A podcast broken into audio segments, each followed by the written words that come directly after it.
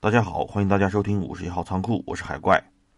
呃，今天只有我一个人来做这开场白啊，但其实大家看这期节目的标题就应该知道，是我们说了很久的有声书节目终于上线了。那按照一个图书的惯例呢，在正式的内容开始之前，应该有一个序言，所以今天这个序言就由我来为大家讲述。其实最早我的想法是说一说这本有声书我的一个创作理念，但当我把这一期节目剪辑完以后，我其实深有感触，因为我觉得我要感谢的人实在太多了。那从谁开始呢？就从我的第一个编辑开始吧。其实听我们节目的听众都知道了，呃，我早年有过一段时间是做全职的作者的。其实早在二零零八年的时候啊。我就鼓起勇气向《奇幻世界》杂志投稿，呃，很幸运啊，当时收到我稿件的那个责任编辑，他的笔名叫做天平啊，我到现在都记得很清楚，是一位女士，但我从来没有见过她。其实现在回看当时写的稿子非常生涩，但她还是呃给了我很多指导，并且最终把那篇稿子上到了《奇幻世界》的一个杂志刊物上。也带领我走进了这样的一个世界。呃，我非常感谢，是因为他让我知道我可以做我喜欢做的事情，并且得到我应该得到的回报。嗯，有了这样一个契机呢，随后一段时间我就一直在奇幻世界上投稿。到了后来呢，因为天平啊离开了这个奇幻世界杂志编辑部。那我的责任编辑呢，就换成了当时的一个副主编，就是拉兹。那拉兹呢是一个非常有耐心的人，因为我觉得没有多少人能够忍受我当时那么多的错别字。呃，那些年真的是难为他了。那后来发生的事儿，其实大家都知道了。在二零一三年的时候，《奇幻世界》这个杂志停刊了，因为各种各样的原因。当时停刊的时候，我是非常的迷茫和失落的，确实有过那么一段时间啊。而且当时也确实放下了笔，呃，不能叫笔吧，应该说放下了键盘吧。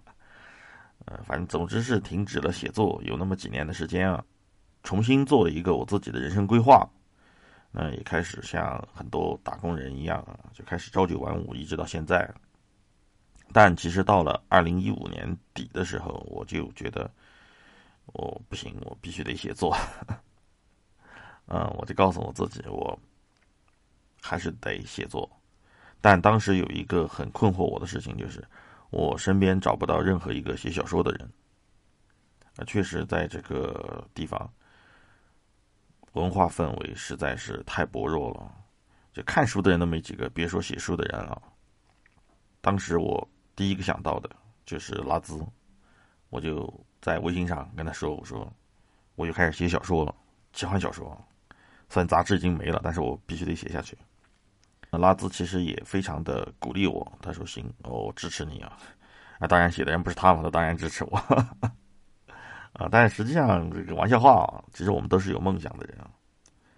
那我就开始写，写了大概有一年吧，我就停笔了啊。因为我发现一个很尴尬的事儿，就是我写完了以后，把我的小说投到哪儿了？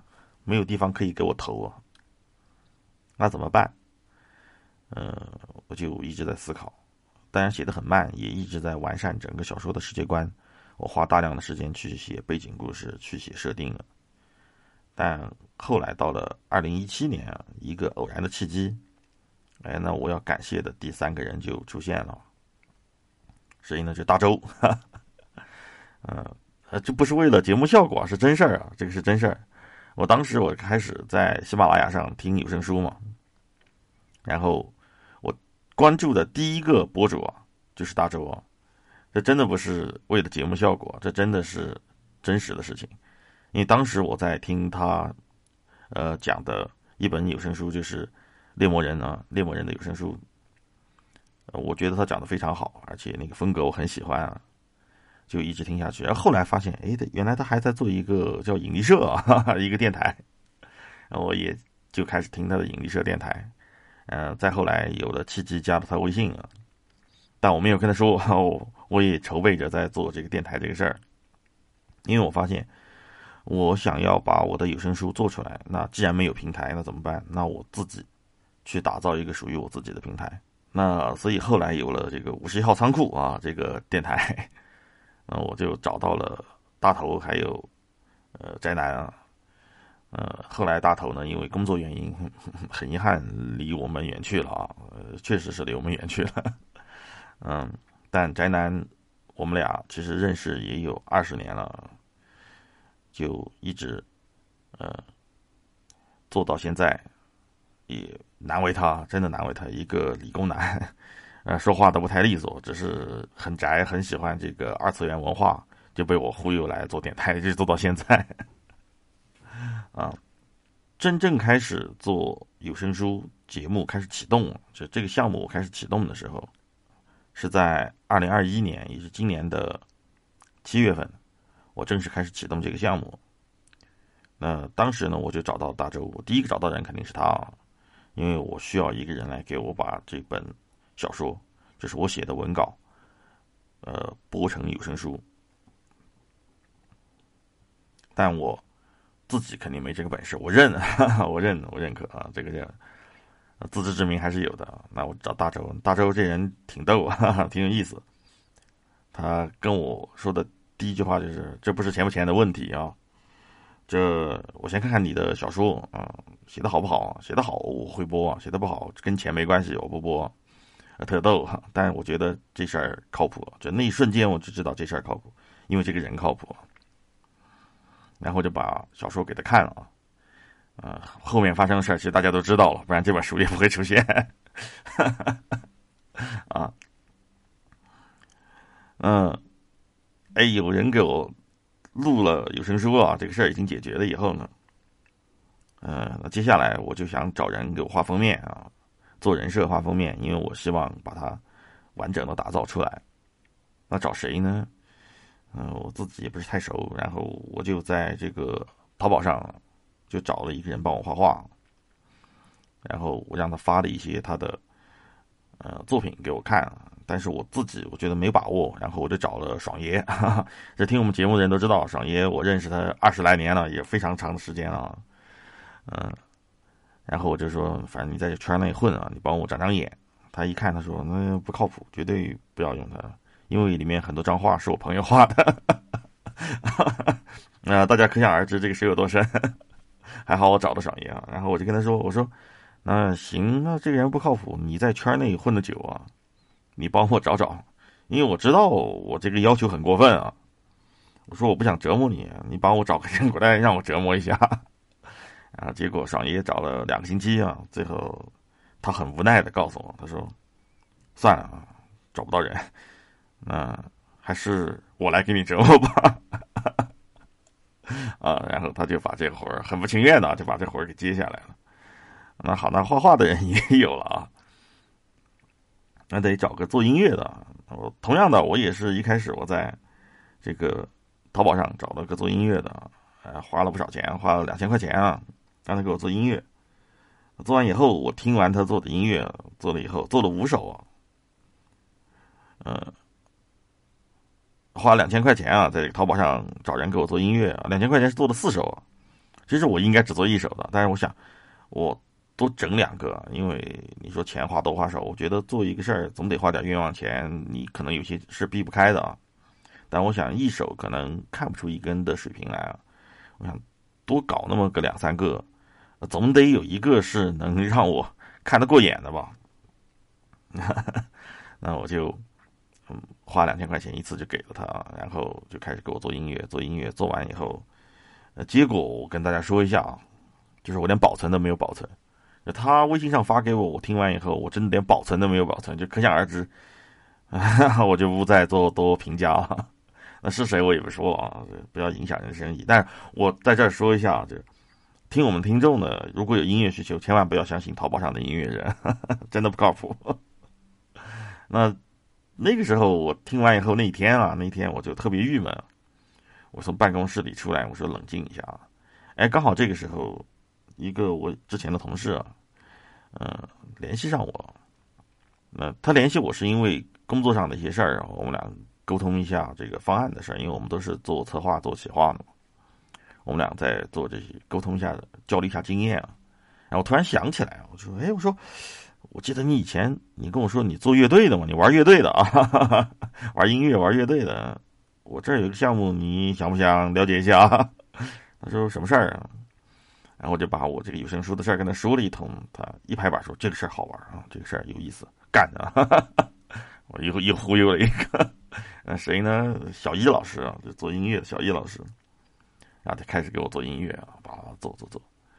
那说实话，从七月份到现在，我感觉我的人生真的过得前所未有的充实，真的。虽然很累啊，那又要做电台啊，又要上班工作，还要带孩子，那还要抽出时间来把我的有声书给做出来，还要写小说。但当大周的录音一段一段的发给我。当小易老师的音乐一段一段的发给我，最后当，呃，爽爷的话，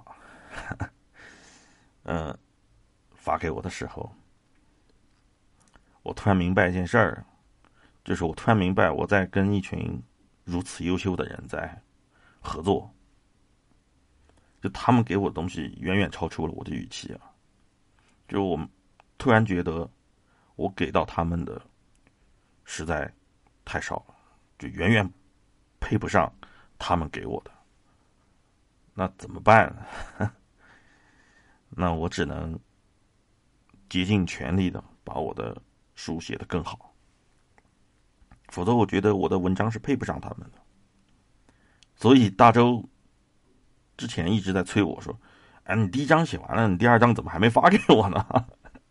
我说：“你再等等，你再等等，我在改呢，我还在改。”啊，那直到录音的今天，我第二章也没写完，还在改啊。但是我相信一定不会拖更啊，我一定会给他写出来。而当这期节目剪辑出来以后，我想到了那个人，就是拉兹啊，又回到拉兹。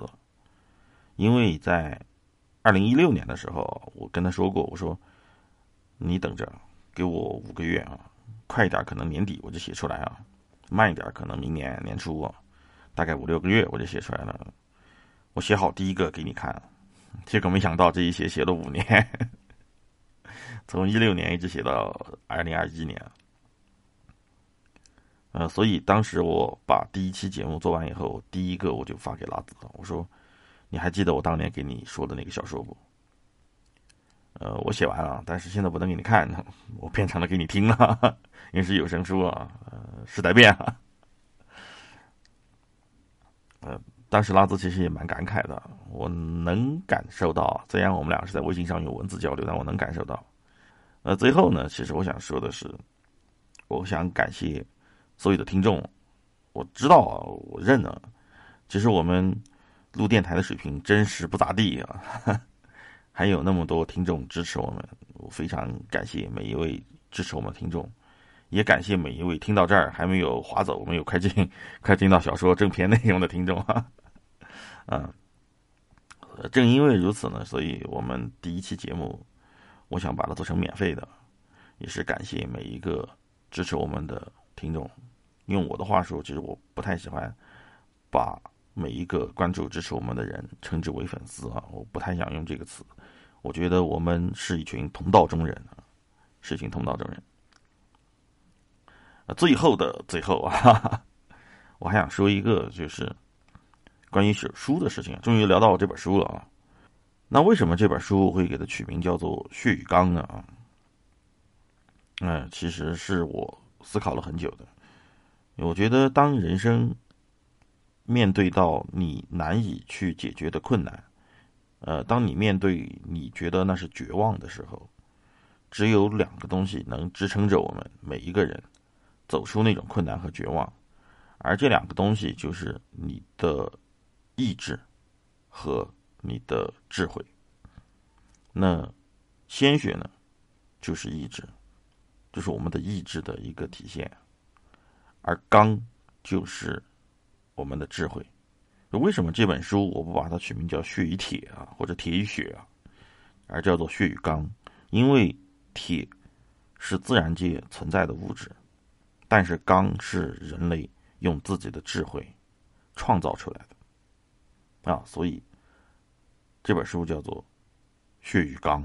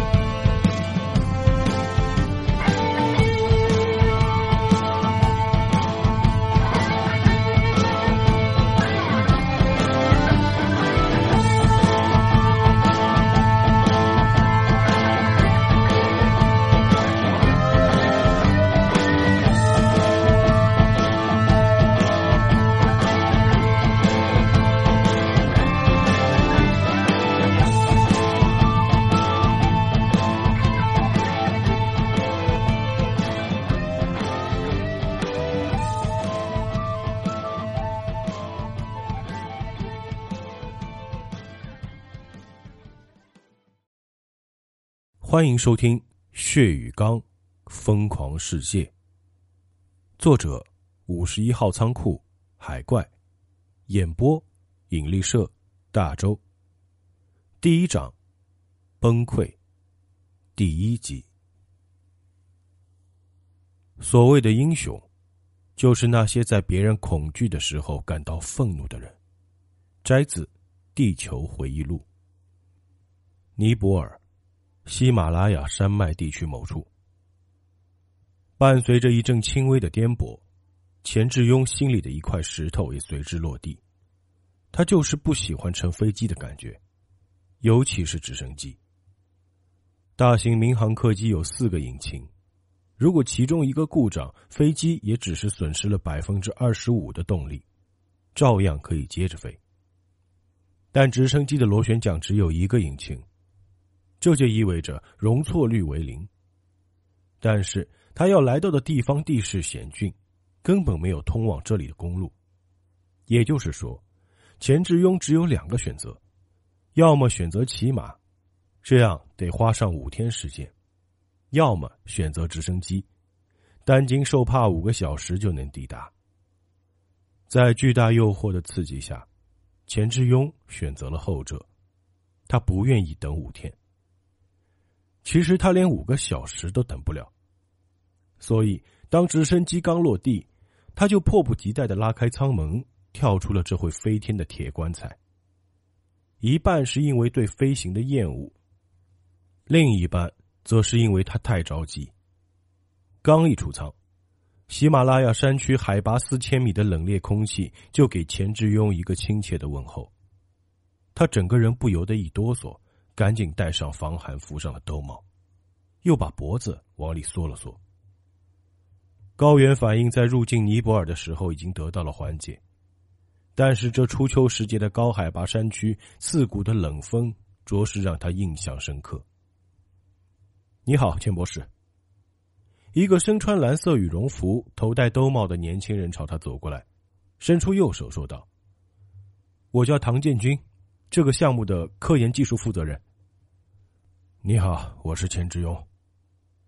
钱志庸礼貌的伸出右手和对方握了一下，便迅速抽回，缩进上衣口袋里。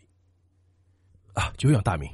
这个时节，喜马拉雅山区的气温已经降到零下十五度左右，何况您旅途劳顿，我们还是先进基地再说吧。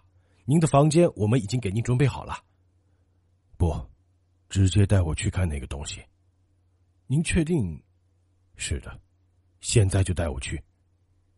钱志庸打断了对方的话，固执的说道。面对钱志庸的坚持，唐建军纠结片刻，又似乎是期盼着他能改变主意，但最后只能做了一个请的手势，转身做起了向导的工作。六个月前，公司的探索小队从一卷死海文书里得到线索。便来尼泊尔一侧喜马拉雅山区进行探索。历经五个月的地毯式搜索，终于找到了这个山洞，以及山洞里被埋葬的某些东西。于是，一个月前，公司派出一队科研小组在这里建设临时基地进行研究，结果却发现了不得了的事情。这个唐建军就是科研技术小组的负责人。他看到山洞里埋藏的东西之后，立刻明白事情已经超出他的职权范畴，于是便第一时间向上层打了报告。报告很快就送到了钱志庸的面前，他立刻就明白这里的发现有多重大。几乎是放下报告的第一时间，他就启程来到这里。因为他必须亲眼看看远古众神留下的神迹。这个地方本来是无人的禁区，但经过一个多月的休整，这里的工作环境已经改善了很多。一些崎岖的地方都修筑了临时搭建的金属楼梯和栈道，让他们的路途平坦了不少。每隔一段距离相对空旷的地方，还能看到一个防御平台。荷枪实弹的安全保卫人员正三人一组驻守在这些平台上。唐建军是一个很健谈的人，一边走，他一边向钱志庸介绍着临时基地的情况。通过他的介绍，钱志庸大体上对整个临时基地有了一个相对完整的了解。基地分为三个区域：工作区、居住区和动力区。居住区和动力区都在山洞外面。居住区就是两排连成片的双层楼活动板房构成，钱志庸的宿舍也在其中。唐建军还趁机把钥匙递给了他。动力区是一个巨大的球形建筑，每一个球体当中都有一套钱之庸设计的小型核聚变反应堆。虽说是小型，但每一个也有上百吨重。设备光是内部核心部分直径就在十米以上。加上外部设备和一些临时的保护罩，让每个球体的直径超过二十米。这部分钱之庸比任何人都熟悉，因此唐建军并没有着重介绍。他着重介绍的是工作区，分为外围实验室和现场勘探区部分。由于山洞的入口较小，大型设备无法搬运其中，而开凿工作耗时耗力，因此。在山洞外建立了临时实验室，将大部分实验器材存放在那里。至于洞内的现场勘探区，虽然也有一个前哨实验室，但是设备相对简陋，而且以现场观测为主。当然，在外围还有一个防御圈，设有多个哨塔，每个哨塔上都配备了公司的安保人员，并且架设有探照灯和重机枪。实际上。根据唐建军的介绍，在初期的建设工作结束后，留下来的驻守人员中，超过一半都是安保人员，并且他们的武器十分精良，甚至还有大量诸如单兵火箭发射器之类的重武器。说到这里，唐建军甚至疑惑的表示：“如果只是防止周围的各种盗匪，完全用不上这些重武器。这里的武器弹药充沛到他都怀疑要搞政变的程度。”对此，钱志庸只是简单的用一句“公司自有公司的考虑”搪塞过去，但实际上，他很清楚这么做的必要性。他甚至觉得这里的防御有些薄弱，应该最好是调集一些坦克或者重炮来防守，有地对空导弹就更好不过了。当然，最好能再雇佣一队当地政府军在外围随时待命。毕竟，一想到这里发掘出来的东西，钱志庸就忍不住浑身战栗。别人或许不知道这里的东西是什么，他可是比谁都清楚。如果他的猜测没有错，那么和山洞深处的东西相比，小型核聚变反应堆根本不值一提。绕过一个山坡后，钱志庸就看到了那个山洞。此刻的他，就像是要去见自己的梦中情人一般急切。看到山洞之后，脚步也不由得加快了很多。倒是跟在他后面的唐建军则一直在提醒他注意脚下，毕竟现在很多金属栈道都结冰了。可钱志庸根本管不了那么多，他一手扶着栈道的栏杆，跌跌撞撞的来到洞口附近，直到被两个安保人员拦住去路。他是自己人，总部来的专家。唐建军赶紧走上前来介绍道。两个门卫中的一个看了看钱志庸，又看了看唐建军，满脸的狐疑。钱志庸能理解这些安保人员的疑惑，为了保证自己的安全，他的身份是保密的，低级人员都不知道他是谁。所以他只能眼睁睁看着唐建军和那个看起来像是管事的安保人员一通交涉，后者还打电话给安保负责人电话确认一番后，才最终放行。里面偶尔可能有落石，进入之前请戴上安全帽。安保人员指着旁边一个架子上的矿工安全帽说道：“谢谢。”钱志勇简单道谢后，戴上一个安全帽，然后示意唐建军带路。虽然矿工安全帽上都配备着头灯，但洞穴里实际上有充足的照明，并且洞穴里面也加设了很多道路，陡峭的地方也有临时搭建的楼梯。可即便如此，洞穴内部的路线明显比外面更陡峭。钱志庸也被迫低头，时刻关注着自己脚下的路。也许是高原反应，加上自己常年伏案，也缺乏锻炼。在这种近乎攀爬的过程中，他很快便开始气喘吁吁。唐建军问道：“是否需要停下休息？”但钱志庸断然拒绝。那个东西就在洞穴深处，说什么也要第一时间去看个究竟。唐建军拗不过他，只能继续当起向导。这个洞穴并不复杂，几乎就是一条道走到底，但是这距离可比钱志庸想象中要长得多。他只知道他们一直在向下走，起初洞穴很狭窄，但随着他们的深入，洞穴开始变得越来越宽阔，路途比想象的要远。他也不知道究竟走了多远的距离，缺氧和劳累让他的脑子开始变得一片空白，只能专注在自己跟前崎岖的路面上，直到照明用的灯都无法照亮整个洞穴的时候，唐建军突然停下了脚步。我们到了。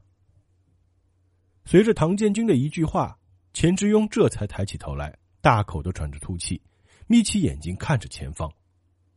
他发现自己身处在一个异常巨大的洞穴之中。抬眼看去，前方的地面突然变得很平整，有着明显的人工痕迹。但是看风化和水汽侵蚀的程度，就能感觉到，这是不知道多少万年前的杰作。但是，向着洞穴深处看去，那里却是一片漆黑。钱博士，请您先把头灯关了。放心，这里的地面很平整。唐建军微笑着说道，一边伸手关掉了自己安全帽上的头灯。钱之庸看了唐建军一眼，不知道这个人在卖什么关子，但已经深入虎穴，岂有不得虎子的道理？他抬手摸索着关闭了头顶的照明灯。眼前顿时一片黑暗。这是因为眼睛需要一些时间来适应黑暗的环境。钱之庸努力均匀呼吸，让自己的心跳稍微平稳下来，但随着瞳孔在黑暗中不断的放大，他的心跳却愈加的快速和猛烈起来。在黑暗洞穴的深处，布满了如繁星一般的密集黄色光点。并且，它们以一种优美的弧线整齐排列，组成一幅庄严而神秘的几何图抽象画。钱志庸的呼吸都带着因激动而产生的颤抖，双腿不自觉的向前走去，完全忘却了可能存在的危险。直到他走到那些光点已经触手可及的距离，才停下脚步。他抬头望去。面前矗立着一面大约有百米见方的巨大岩石墙壁，岩石表面光滑无比，如同镜子一般，雕刻着精美的螺旋状花纹。而这些光点正是如同宝石一般均匀排列在螺旋花纹上的灵能结晶发出的光芒。钱志庸深吸了一口气，本就不大的眼睛不由自主的瞪大了一圈。虽然已经在唐建军提交的资料上大致了解到这里的发现，但亲眼所见却还是被这个神之造物的宏伟深深震撼。漆黑如墨的巨大石壁几乎覆盖了他的全部视野，并且从石壁边缘情况来看，这只是偶然裸露出来的一小部分。完全无法测量它本身的规模有多大。他把脸凑得更近了，几乎贴在那些灵能结晶上进行观察。靠近之后，他才发现这些结晶并不是镶嵌在石头里的，它们是一个个悬浮在螺旋形深深的凹槽之中，就那么漂浮在空中，却没有任何动力装置提供浮力。如您所见，这些都是灵能结晶，是我们见过的最高纯度的灵能结晶。唐建军说道：“我研究这些东西已经整整七年，我当然知道这是什么。”钱志庸头也不回的说道：“他顺手掏出一个随身携带的探测器，将其抵进一块灵能结晶探测了一下，接着拿到眼前，看到仪器上的读数，他不由得瞳孔一缩，然后重重的叹了口气。他回过头，大气都不敢喘一声的唐建军直挺挺的站在原地，就像一个正在等待老师处分的小学生。别告诉我。”你们曾经试图从上面抠下一块结晶。钱志庸收起探测器问道：“当然，呃。”唐建军支吾了一阵，似乎像是下定某种决心似的说道：“是的，我们尝试过，但是没有任何方法可以撼动他们分毫。再也不要做类似的尝试了。”钱志庸没好气的说道：“当然，不是。”唐建军的话语依旧有些干涩。他应该知道自己之前犯下了什么错。还有，钱志庸一手顺了顺头发，他在思索的时候总是喜欢做这个动作，这才继续说道：“除了最初的外勤探索队之外，有多少人看见过这里的东西？我，我不知道具体的数字，但是应该至少有上百人。毕竟最初的施工人员有大量进入过这里。”说完这句话之后，唐建军仿佛想起了什么似的，赶紧补充道：“但是那批人，我们已经做过三级记忆消除的处理，目前只有我和四个研究员知道我们发现了什么。”你确定？钱志庸冷哼一声：“是的，我确定没有漏网之鱼。”我不是在问你这个问题。没等唐建军回答，他就继续说道：“我说的意思是。”如果你们真的知道自己发现了什么，就不会冒险去碰这些灵能结晶，哪怕一下。正相反，你们只会封住山洞的入口，然后逃得越远越好，并且每天都祈祷它不会被人发现，甚至把自己的记忆也消除掉，最好永远都别再回想起来。这，唐建军刚一开口，却仿佛立刻知道自己说错了话一样，闭上了嘴。钱志庸没有理会唐建军的尴尬，他紧闭着双眼，眉头紧锁着思考这一系列的事情的经过。唐建军只是一个高级研究员，也许他才华出众，但他知道的还不多，至少他并不知道他们要面对的是什么。记忆消除只是常规保密流程，并不是万无一失的方法。当然，杀人灭口违背道德。所以，最好的方法就是不要让任何人进入山洞，而是直接将其封闭。记忆消除并不是一个保险的手段，最多只能算是一种自欺欺人的补救措施罢了。有很多种恢复记忆的方法，尤其是那帮家伙。想到这里，钱之庸不禁深吸了一口气。光是自己知道的那些手段，都足以用叹为观止来形容。如果钱之庸猜的没错。现在那帮邪魔外道早就已经知道这里发生的事情，让钱志庸感到意外的反而是为什么都这么长时间了，那些人还没有任何动静，这根本就不像他们的作风。想到这里，钱志庸突然倒吸一口凉气，因为所有的事情都在这一瞬间变得清晰起来。没错，对方早就知道这里的发现，他们之所以没有出手。只是因为他们还想要更多，而这个更多，就是自己。钱志庸突然扭头看向唐建军，这突如其来的锐利目光把对方吓得一哆嗦。现在仔细听我说，你要去做三件事情，而且是立刻去做。钱志庸字正腔圆的说道：“第一，通知安保部队把所有爆炸物都拿过来，把这个洞穴彻底炸垮，越彻底越好。第二，立刻向总部申请更多的安保部队过来，越多越好。另外，告诉他们这里需要配备重武器，打电话给当地政府军，让他们过来协助我们。最后，把直升机加满油，我要离开这里，现在就走。可是，别废话，快照我说的去做。有人问起来，就说是我让你这么做的。钱志庸直接打断了唐建军的话，怒吼一声。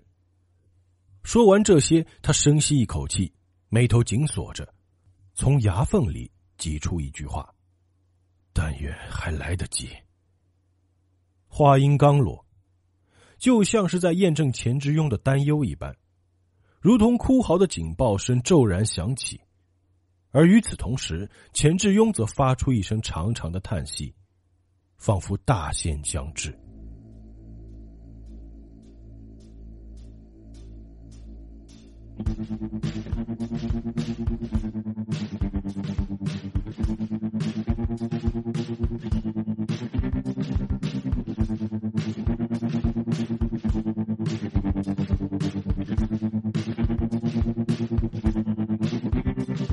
Hi.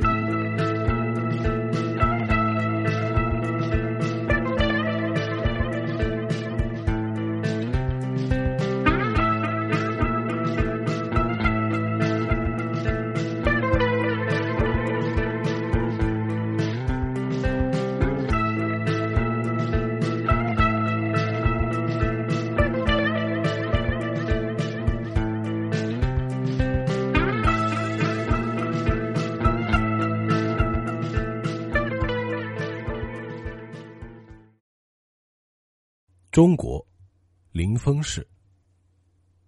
云天海不知道天旋地转的感觉持续了多久，他感觉自己就像是一片被扔进龙卷风里的树叶，不停的旋转和翻滚着，完全失去了对方向的感知，也不知道自己究竟身处何处。意识就这样在混沌之中断断续续的出现又消失。冥冥之中，他似乎感觉到身边有一个女人。但这种感觉稍纵即逝。意识再次恢复的时候，他只记得自己在不停的呕吐着。这时候他想了起来，自己喝多了。但是没等他想起自己断片之前的记忆，就再次陷入到一片虚无之中。随后，就是仿佛永无止境的旋转和坠落。身体对于时间和空间的感知变得模糊不清。他不知道自己身在何处，时间又过去了多久，意识仿佛灵魂出窍一般飘忽，然后下一个瞬间，又仿佛整个人被浸泡在通了电的水中，浑身剧痛难耐。他不知道自己这样旋转了多久，也许只有几分钟，也许是一辈子那么长。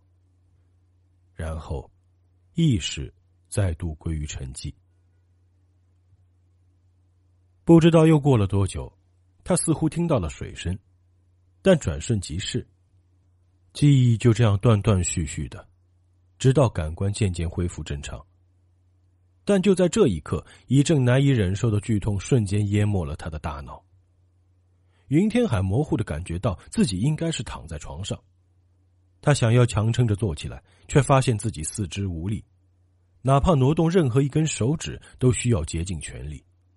一时间，他只能任由自己平躺在床上，大口喘着粗气，让自己的身体积蓄足够的力量，再次尝试，才勉强坐起身子。靠在床头，他眯着眼看了看四周，屋内非常昏暗，只能依稀看清楚这里就是云天海自己的出租屋。屋子里一片狼藉，到处都是散落的脏衣服、吃剩的方便面和倒在地上的啤酒瓶。角落的沙发上，甚至还有女人的内衣。女人的内衣。酒顿时醒了一大半。云天海瞪大眼睛，迅速的扫视着屋子，突然发现不单是内衣。靠近门口的位置摆放着一双高跟鞋，鞋子旁边还扔着一堆女性的衣物。云天海脑子里努力回忆着昨天发生的事情。他确实去了酒吧，也确实喝了很多酒。但是他不记得自己和哪个女人搭讪过，他最后的记忆就是自己和酒保吵了起来，然后就是现在的状况。就在云天海满脑子一团浆糊的时候，卫生间的门突然被打开了，随着“啪”的一声，紧跟着房间里就亮起了灯。突如其来的光线刺痛着云天海的双眼，他迅速闭上双眼，本能的把一只手挡在眼前。“啊，你醒了。”一个充满磁性的女声平静的说道。“你是谁啊？”云天海一张口，才发现自己的声音嘶哑干涩，几乎说不出声。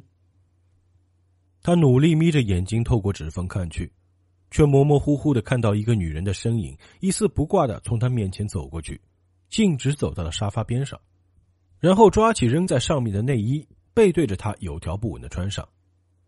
这突如其来的光景，让云天海另一半酒也差不多都醒了。他愣了一会儿。才发现这个女人压根就没搭理他的意思。你还没回答我的问题呢，云天海再次说道。这很重要吗？女人心不在焉的反问道。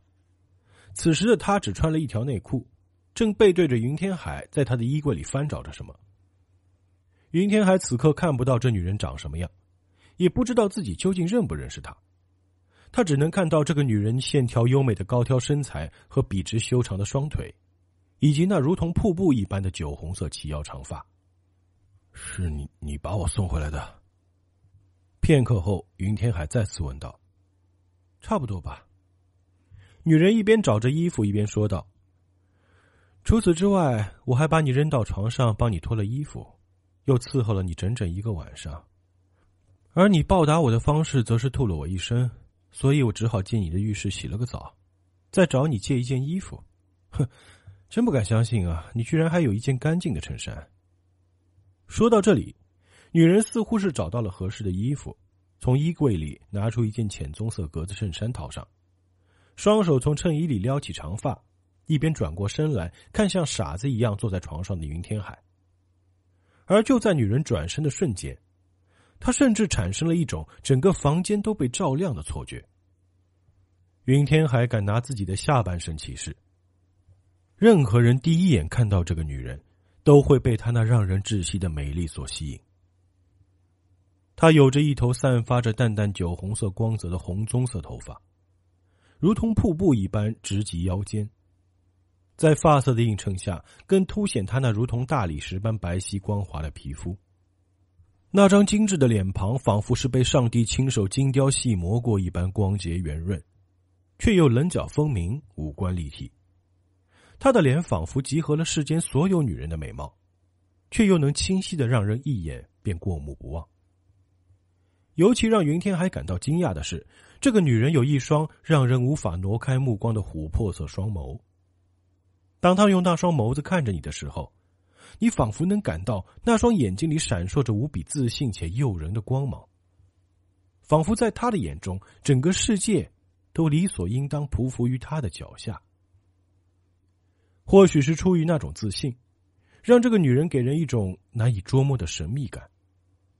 你甚至都无法准确判断她的年龄。她看起来是一个年轻漂亮的女人。但是她举手投足以及双眸中透出的气质，却又是一个。历经沧桑的成熟女人才会拥有的风韵和气场。云天海甚至都无法判断出她的国籍和身份。她就像一个落入凡间的女神一般，让人在潜意识中有一种强烈的失真感。但她此刻却又真实的屹立在你面前。女人就那么站在那里，双手交叉环抱在胸前，脸上挂着若有若无的微笑。似乎在等着云天海从恍惚中回过神来，仿佛这种事情对他来说早已经司空见惯。云天海赶紧收起思绪，他尴尬的发现自己刚才看的有点出神，顿时觉得有些失态，赶紧侧过脸去轻咳了一声：“ 你。”云天海有些语塞，干脆改口说道：“谢谢。”举手之劳。女人一屁股在出租屋的沙发上坐了下来，说道：“你应该知道林峰市的治安可不怎么好。要是我不管你，可能现在你已经是一具尸体了。”云天海不置可否的抬了抬眉毛，觉得应该说点什么，但又不知道该怎么开口。想说的话仿佛都卡在了嗓子眼儿。他知道这个女人说的没错，临风市只是一个依山而建的小城市，由于经济总量太小，没有享受到人工智能的红利，导致这里的经济发展状况要比那些大城市落后很多。有句老话叫做“穷山恶水出刁民”，换言之，就是这地方夜晚的治安可不怎么样。运气好的话，流氓无赖可能会趁醉抢劫他身上的财物甚至衣物，然后在不省人事的情况下被几个小混混当成沙包一顿拳打脚踢。只是因为他们也喝多了，觉得这么做比较好玩。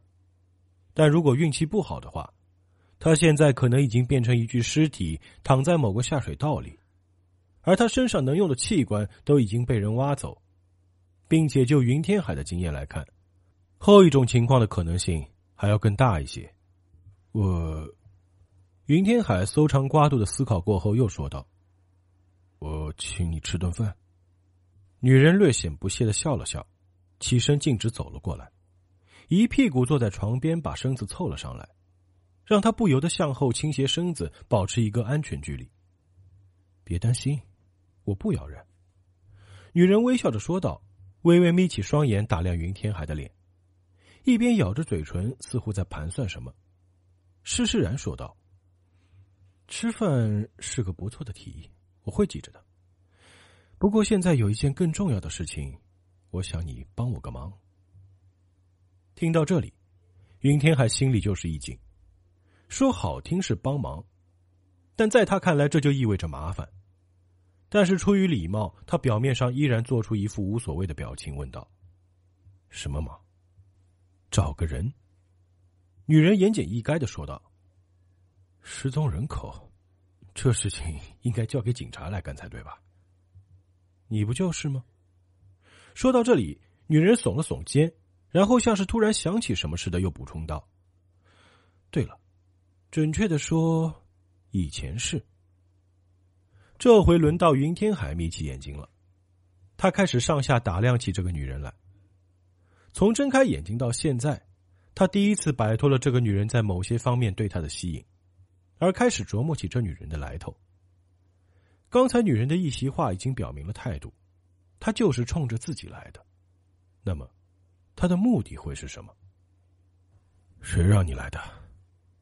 云天海问道，声音中已经带着些许狠厉，一字一顿的补充道：“你最好说实话。”好吧。说实话，我不能告诉你。女人也一字一顿的补充道：“至少现在不行。”那我恕不奉陪，请你。云天海说着，就想从床上站起来，可刚起身就想起自己竟然是一丝不挂的，一阵滚烫的尴尬突然涌上脸颊，他赶紧扯过被单挡在身前，紧咬牙齿，强迫自己不要找个地缝钻进去。这里是我家，我可以请你离开。云天海比划了一个请的手势，继续说道：“我很感谢你昨晚把我带回来，请客吃饭也好，给你一定的补偿也行。但现在，请你离开。你确定吗？”女人露出一个邪魅的微笑，说道：“我可是听说张大龙出狱后一直在找你呢。”听到这句话。云天海终于无法控制的抽吸了一口气。张大龙出狱了，表现良好，减刑出狱。女人耸了耸肩，说道：“他就是个疯子，他的案子都还没查完呢，怎么能让他出狱呢？”云天海突然怒吼起来：“别冲我嚷嚷！给他减刑的人又不是我，而且吧，不只是他，肖强和胡歌前些天也成功越狱了。”似乎是得到了一些神秘人物的帮助。说到这里，女人发出一声戏谑的冷哼，继续说道：“哼，话说你仇家还真的多啊！你说，要是他们都知道曾经把自己送进牢里的警察在这里当垃圾清运车司机，你猜猜他们会干什么呢？”你威胁我？云天海紧锁眉头，眯起眼睛说道。没错，我就是在威胁你。女人脸上依旧是那副邪魅的笑容。云天海和他四目对视了片刻，最后轻叹一声，耸了耸肩，摊开双手，无奈的说道：“就像你说的，我现在只是一个开垃圾清运车的司机，我不是警察，我也没有调查案件的权限。你找我真的不合适。我可以给你推荐一个人，我以前的哥们儿，特别靠谱的那种。我可不这么想。”女人突然顿了顿。似乎是在犹豫着什么，最后下定了决心似的继续说道：“我觉得没有人比阿卡达更合适。”女人话音刚落，听到这句话的云天海就像是被踩了尾巴的老虎一般，突然暴起，怒吼着冲向了眼前的女人，双手如同蟒蛇般突然窜出，虎口部位直取那女人的咽喉。但是就在他即将触碰到那女人的瞬间，云天海突然感到一阵天旋地转，下一秒，他就发现自己已经四脚朝天的躺在冰凉的地板上。女人笔直的站在自己身前，低头看着他，一只玉足轻轻踩在自己胸口处，仅仅只是用一根脚趾点在自己的胸口上，透过衬衫的缝隙都能清晰的看到女人的蕾丝内裤。云天海完全不知道刚才的一瞬间到底发生了什么。他完全没看清楚这个女人的动作，然后自己就被摔倒在地。他甚至不知道这女人到底是怎么做到的。他本能的四肢用力想要撑起来，却发现这个女人踩在自己胸口的那根脚趾头如同山岳一般纹丝不动，但压在自己胸口的力道又分明只是轻轻垫着。女人再次冲他挑了一下眉毛，那眼神就像是在说：“尽管是。”看到如此诡异的一幕，一种难以言说的恐惧感瞬间将他彻底淹没。云天海只感觉一身冷汗瞬间就冒了出来。现在肯好好听我把话说完了吗？女人继续用那种不容辩驳的口吻说道。云天海此时剧烈的喘息着，竭尽全力让自己从震惊和愤怒中回过神来。而女人见云天海不搭话。便给了他一个台阶似的，挪开了点在他胸口的脚趾，转身从沙发旁边拿起一只银色的手提箱递过来。这时候，云天海已经从地上爬了起来，但他并没有伸手去接，而是警惕的看着女人。别这么疑神疑鬼，里面是我送给你的礼物。女人再次露出那标志性的迷人笑容，说道：“在自己脑子里做了一番短暂的思想斗争。”云天海啧了一声，极不情愿的伸手一把接过箱子。可是接过箱子的那一刻，他顿时感到手上一沉，差点被这箱子坠倒在地。好在自己的腰腹力量还是比较足，才没有现场丢人。但是这箱子比他想象中的还要沉，于是他随口问道：“这里面装的什么啊？”送给你的第二个礼物，女人微笑着说道：“第二个礼物。”那意思，他还送过自己别的东西。云天海挑起一边眉毛，看着眼前的女人，见对方并没有想要解释的意思，最终还是打开了箱子，发现里面是一把银白色的手枪，五个装满子弹的快速装弹器被串在一根皮质的腰带上，而在下面还整整齐齐的码放着另外几十发子弹。看到眼前的一切，云天海不由得眯起了眼睛。因为这种枪的型号他从未见过。总的看来，这是一把左轮手枪的造型，但是枪身上雕刻着精美的花纹和一些汉字，而且无论是枪身还是子弹的个头都大得吓人。说它是手枪，不如叫它手炮更贴切。云天海真是不知道什么样的疯子才会造出这种不切实际的武器来。这是什么？六道。云天海看着枪身上刻着两个方方正正的汉字，问道：“武器要有名字才会有威力。”女人笑道：“别客气，拿起来看看吧。”云天海拿起枪，掂量了一下，比自己想象中的还要沉一些，但是单手握持还是没有什么大问题。举起来，打开弹仓，发现居然里面已经装填了子弹，巨大的转轮可以一次装填六发子弹。这倒和名字挺贴切的。他右手手腕用力一抖，伴随着清脆的咔嗒声，弹仓非常顺滑的归位。不得不说，这把枪除了口径和重量有些夸张之外，工艺绝对是一流水准。这应该是定制的枪吧？这口径应该超过十二点七毫米啊！云天海一边摆弄着手中的枪，嘴里还不停的嘟囔着：“哪个疯子造了这么变态的武器？这玩意儿是用来打什么的？这能一枪打死一头大象吧？”这是我为你量身定制的。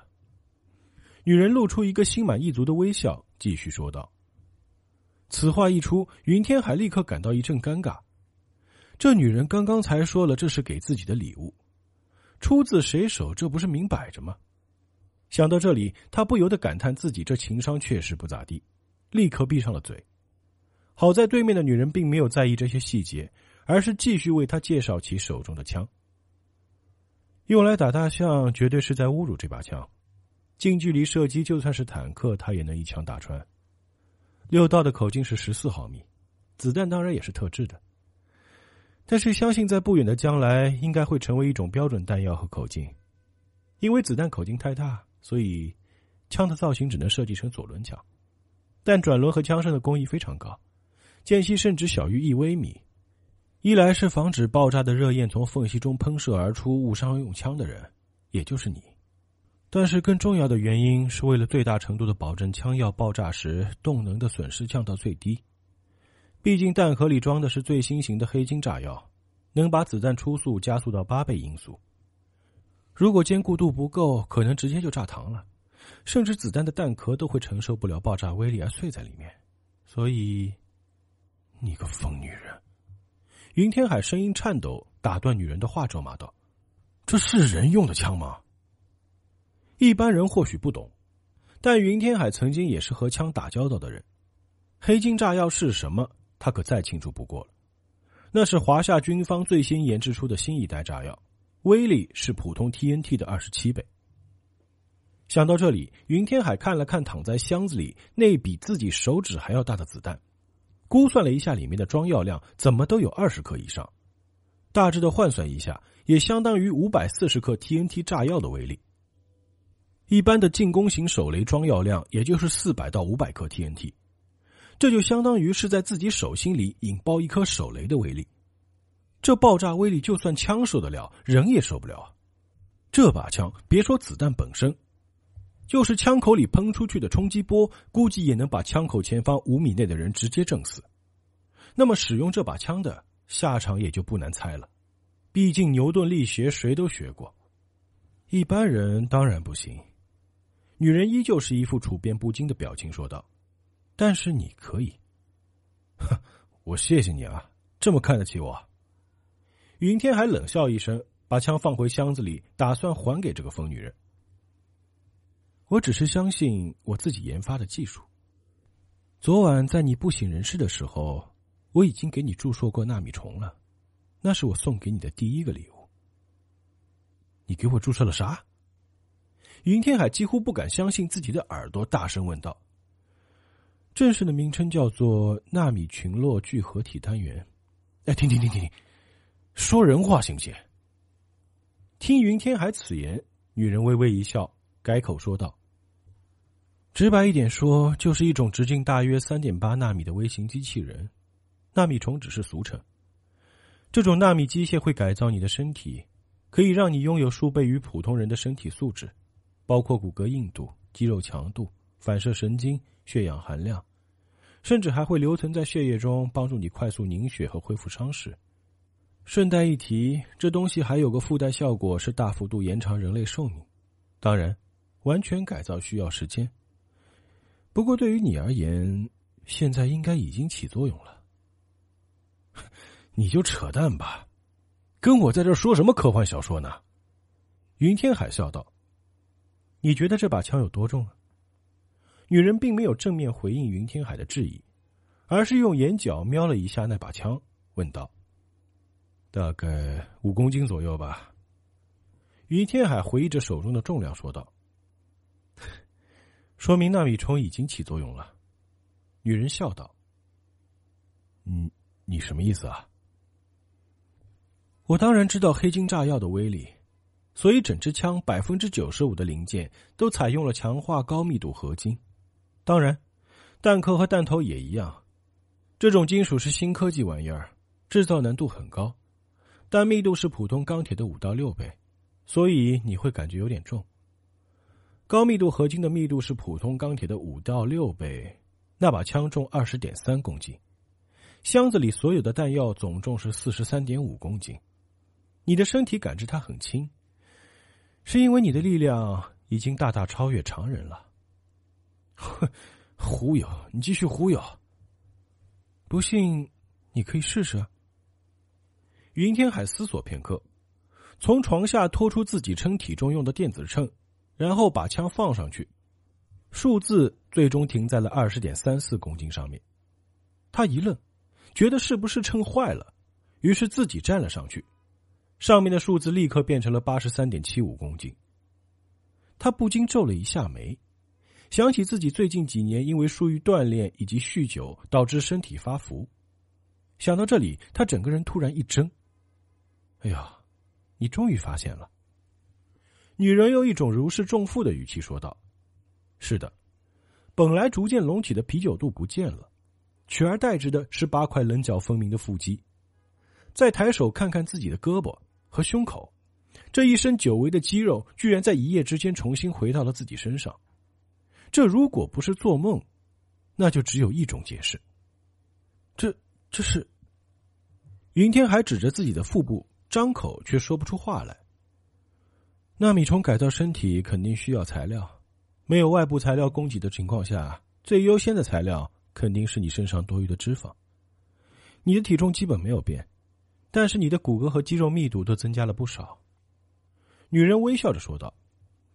也就是说，你现在的身体机能已经远远超过人类的极限。如果你现在去参加奥运会，能一个人包揽所有的男子单人运动金牌，同时还能打破所有世界纪录，好吧？除了游泳以外，毕竟你的身体密度会变大，会直接沉下去，这个你可得记住喽。等等。云天海打断了这个突然变唠叨的女人，问道：“说的这么一本正经，当真觉得我就这么好忽悠？”想来也是。女人叹了口气，然后转身走到卧室和卫生间的墙壁之前，然后用手轻轻拍了拍墙面，接着开始挽袖子。没等云天海想明白他要干嘛，这女人突然一拳打在了墙壁上，竟然发出了如同炮弹一般的声响。整间屋子都猛烈的晃动了一下，云天海眼睛瞪得如铜铃一般，连大气都不敢喘一声，因为他清楚的看到那女人白皙如玉的手臂已经没进了那面钢筋混凝土浇灌的墙壁，而当他拔出手的时候，那手臂上竟然除了沾上些灰尘，连划痕都没有一道，而那面墙壁上则开出了一个碗口大的洞。哪个挨千刀的在家拆房子呢？窗外隐约传来了女邻居的咒骂声，但云天海并没有回应。他现在甚至连大气都不敢喘一声。他现在终于明白，为什么刚才自己会被那个女人如此轻易的就制服，如同一个大力士在玩弄一个婴儿那般轻松写意。这，这就是，终有一天你也会和我一样强壮，甚至更强。女人拍掉手臂上的灰尘，说道。毕竟，我不适合战斗。这，这还叫不适合战斗？云天还指着墙上的大洞问道：“嗯。”女人点了点头。这种得了便宜还卖乖的表情，让云天海一时感到心中一阵别闷。女人继续说道：“要是还不相信，你可以找一个你觉得很重的东西试试，不就知道了？”云天海看了看自己这个乱糟糟的家。最后，把目光落在了自己那张床上。他弯下腰去，一只手兜住床沿，然后往上用力一抬，床咯吱一声就被抬了起来，竟然出奇的轻松。他单手掂量了一下，这感觉就像在掂自己床下那一堆已经落满灰尘的哑铃一样。然后他重新把床放回地上，转身看向那个女人：“你这个女疯子，你拿我当小白鼠啊？”不会有什么副作用吧？云天还喘着粗气说道：“不是因为劳累，而是被吓的。放心吧，要是身体产生排斥反应，你七个小时前就已经死了。”女人轻描淡写的说道。听到这个答复，云天海顿时背脊一阵发凉，恐惧和怒火交织着涌上心头，但却被他强行压下。几个深呼吸后，所有的恐惧和愤怒逐渐平息下来。最终都化作一声饱含无奈的叹息。毕竟现在木已成舟，说这些也没有任何意义。当然，更重要的是，自己完全不是眼前这个女人的对手。好吧，那回到我另一个问题：如果你拒绝回答我，我也就拒绝接受这桩生意。反正我现在就是个超人，什么张大龙来了，也就是我一拳的事情。云天海说道：“你问吧。我要面对的是什么？”云天海在那个女人回答之前继续说道：“你给我这种能用来打坦克的手枪，还改造身体，我可不相信你要我解决的是毒贩子或者黑社会老大。”女人沉默了，这是云天海第一次见到这个女人的表情里流露出恐惧的神情。但是这份恐惧转瞬即逝，化作两个让云天海怎么也想不到的字——奴族。女人突然冒出了这个词，可能是因为见到云天海愣神的表情，女人又说了一遍：“你要面对的是奴族。”那是啥东西？云天海的表情就像听到冷笑话那样。我没有开玩笑，也没打算骗你。毕竟你早晚会碰上那些怪物的，女人说道。可以理解为一种超级外星生物，皮糙肉厚，行动敏捷，并且力大无穷，其中一些甚至还具备诡异的超能力。所以我必须把你先改造成和他们一样的超级战士，再给你配备能杀死他们的武器和弹药。听完女人的陈述，云天海沉默了片刻，他看了看放在桌上的枪。又看了看墙上那个大窟窿，然后说道：“这么说来，我已经没得选了。”是的，女人直言不讳的点了点头，说道：“好吧，超级合金纳米机器人，现在又是杀外星人，哼，这我都可以接受。”云天海装模作样的深吸一口气，说道：“这个任务的目标是谁啊？” Lucifer，Lucifer 这时候应该在半人马星座 Omega 星团附近的老家。以我们现在的科技，还飞不到那儿，至少在他离开之前飞不到。女人一本正经的说道：“我要你找的人，可能被一群崇拜恶魔的邪教囚禁着，所以我才要给你提前做一些准备。”谁？你男朋友？云天还打趣的说道：“我单身。”女人邪魅的看了他一眼。这一瞥让云天海不由得身子往后一缩，女人这才心满意足的低头在手提箱上按了一下，随后，手提箱的一个暗格从侧面弹出，里面是一些文件资料。女人抽出资料递给了云天海，趁着他看资料的功夫，慢慢说道：“我要你救的人叫钱志庸，有照片吗？这个嘛。”女人突然伸手到衣领里面掏出一张照片来递给云天海，呃，你是怎么做到的？云天海顿时皱紧了眉头，但并没有接过照片，而是眼睛紧盯着那女人的胸口处。他是眼睁睁看着女人一丝不挂的从自己眼前走到衣柜的位置，而此刻他光着上身就套了件自己的衬衫，在这期间他从没有离开过自己的视线。这张照片他到底是什么时候藏进去的？自己过来看呢？女人挑逗的说道。云天海暗自咬了咬牙，有那么一瞬间，他真想冲过去看个究竟，但是理性还是战胜了冲动。他可不想重蹈刚才的覆辙。这女人身上有太多诡异的事情了，还是不要靠近她为好。于是他叹了口气，接过照片看了看。照片上是一个戴眼镜的中年男人，看起来四十几岁的样子，宽脸庞，身材微胖，看身形个子不算高，还有些驼背。他是什么大人物吗？云天海抬起眼来看着这个女人问道：“我看你是在这个穷乡僻壤待傻了。”女人无奈的叹道：“当然，他前些年确实挺低调的，但是要说他是这个星球上最大的人物，也不为过。”好吧，云天海皱着眉头问道：“我还有最后一个疑问。你明显比我强太多了，你自己为什么不去救他？” 你懂的，女人嘛，总有不方便的那几天啊。女人说完，冲他鬼魅的一笑。云天海盯着女人看了片刻，明知道他是在瞎扯，但还是心领神会的摇了摇头，然后终于下定了决心。好吧，这活我接了。云天海看着女人说道：“但生意就是生意，找到他我能有什么好处？”你想要什么好处呢？女人说这话的时候，用一种玩味的眼神看着云天海。这一次，他终于没有了退缩的念头。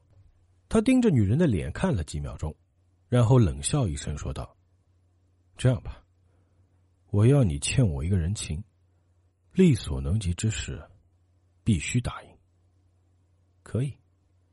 女人不假思索的回答道：“连还价都没有。”哼。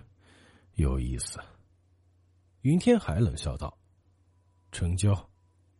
那么，我等你的好消息。”女人说着，信步走到窗前。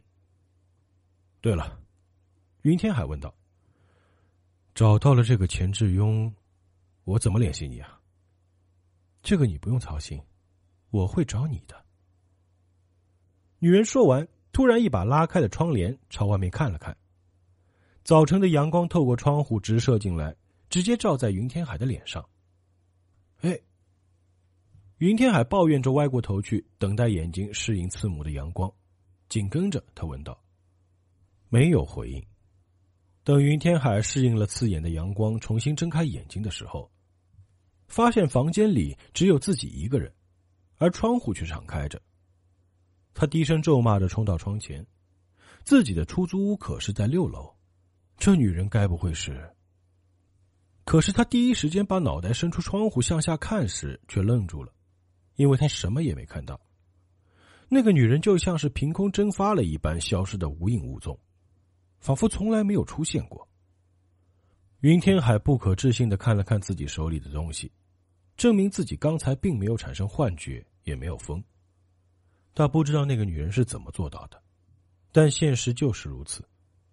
无论你是否愿意接受，它都已经发生了。无奈之下，云天海又拿起女人留下的照片看了看，然后不自觉的翻了个面，却发现照片的背面竟然有一个口红唇印，旁边还有一行娟秀的汉字，上面写着：“就知道你会翻过来。”哼，